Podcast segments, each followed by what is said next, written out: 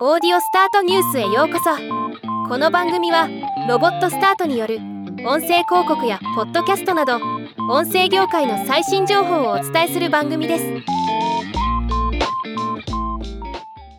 2023年8月25日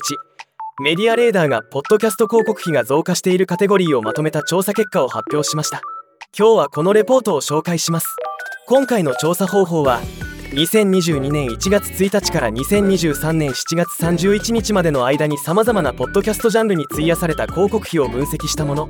まず全体では2023年7月までの米国ポッドキャスト広告費は前年比5%増と成長傾向が続いています。番組カテゴリー別の広告費上位5カテゴリーはコメディニューストゥルークライム政治ビジネス社会文化。この5つのカテゴリーの広告費を合計するとポッドキャスト広告費全体の58%を占めています。番組カテゴリー別の広告費で対前年で成長した上位3カテゴリーはコメディが前年同期比30%増トゥルークライムが前年同期比26%増ビジネスが前年比10%増となりました。トゥルークライムが広告主から人気なのはちょっと意外な気もしますよね。ではまた。